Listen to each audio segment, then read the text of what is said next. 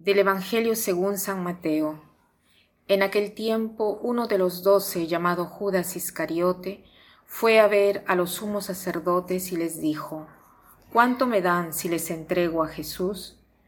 Ellos quedaron en darle treinta monedas de plata, y desde ese momento andaba buscando una oportunidad para entregárselo.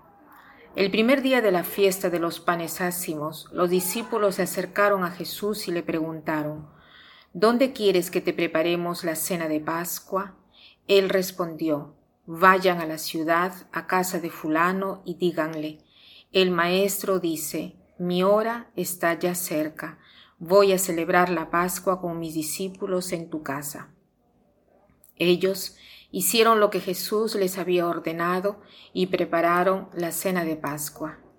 Al atardecer se sentó a la mesa con los doce y mientras cenaban les dijo, Yo les aseguro que uno de ustedes va a entregarme.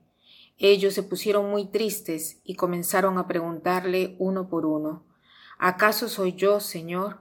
Él respondió, El que moja su pan en el mismo plato que yo, ese va a entregarme porque el Hijo del Hombre va a morir como está escrito de él, pero ay de aquel por quien el Hijo del Hombre va a ser entregado. Más le valiera a ese hombre no haber nacido. Entonces preguntó Judas, el que lo iba a entregar, ¿acaso soy yo, maestro? Jesús le respondió, tú lo has dicho. Hoy meditaremos sobre la traición de Judas, pero sobre todo del amor misericordioso de Dios, de Jesús hacia Judas. Judas había concebido en su corazón la traición, había ya ido donde los sacerdotes a decirles cuánto estarían dispuestos a darle si él lo entregaba, y fijaron en treinta monedas de plata. Digamos que el precio que le dan es un precio que prácticamente da risa, porque no es un precio grande, ¿no? Desde aquí ya vemos cómo Judas estaba apegado a la plata, porque por poco dinero vende al Hijo de Dios. No era una gran ganancia, porque 30 monedas de plata eran máximo el sueldo del mes de un obrero. Ayer hemos visto aquella mujer que ha gastado por Jesús una botella de perfume que valía como el salario de medio año de un obrero, ¿no? Este, en cambio, con un salario de medio mes de un obrero, vemos ahí, ¿no? Eh, la desproporción que hay. Sin embargo, Judas se presta para esto por el precio de un esclavo, porque 30 monedas de plata era el precio que se pagaba por un esclavo. Y aquí vemos el amor misericordioso de Jesús, porque Jesús dice, uno de vosotros me traicionará. Y Judas dice, ¿soy yo acaso, maestro? Y Jesús dice, aquel que ha mojado su pan con el mío es el que me traicionará. Jesús tiene esa confianza con Judas. El hecho de mojar el pan en el mismo plato quiere decir comunión, Jesús le había dado incluso su cuerpo, porque ya habían instituido la última cena. Y Jesús, sabiendo anticipadamente que, que Judas lo iba a traicionar, igualmente le da su cuerpo, igualmente se entrega ¿no? a Judas. Es increíble su amor. Jesús, con su comportamiento, hoy qué cosa nos enseña. Nos enseña el perdón, pero sobre todo el perdón que se refiere a la traición. Entonces, hoy el Señor nos invita a perdonar, pero no solo a perdonar en general, sino a perdonar particularmente el pecado de la traición.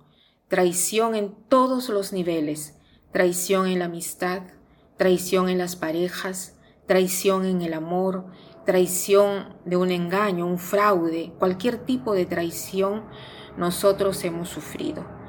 Tratemos hoy con la gracia de Dios de perdonarlo a imitación de Jesús, pero sobre todo con el corazón de Jesús.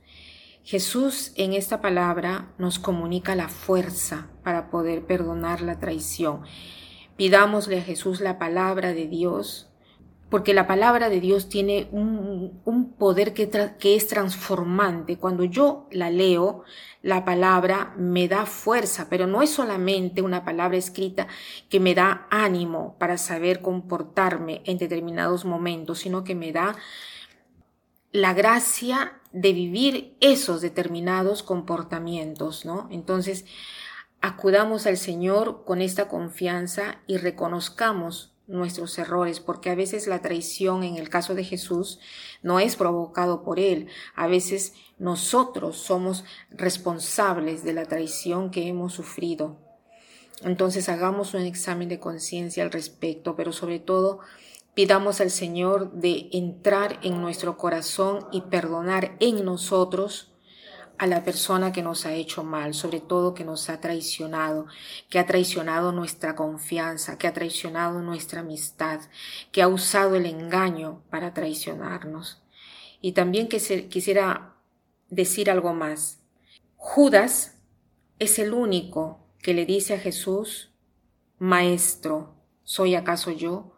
Todos los demás dicen, ¿soy acaso yo, Señor? Todos nosotros somos potencialmente traidores.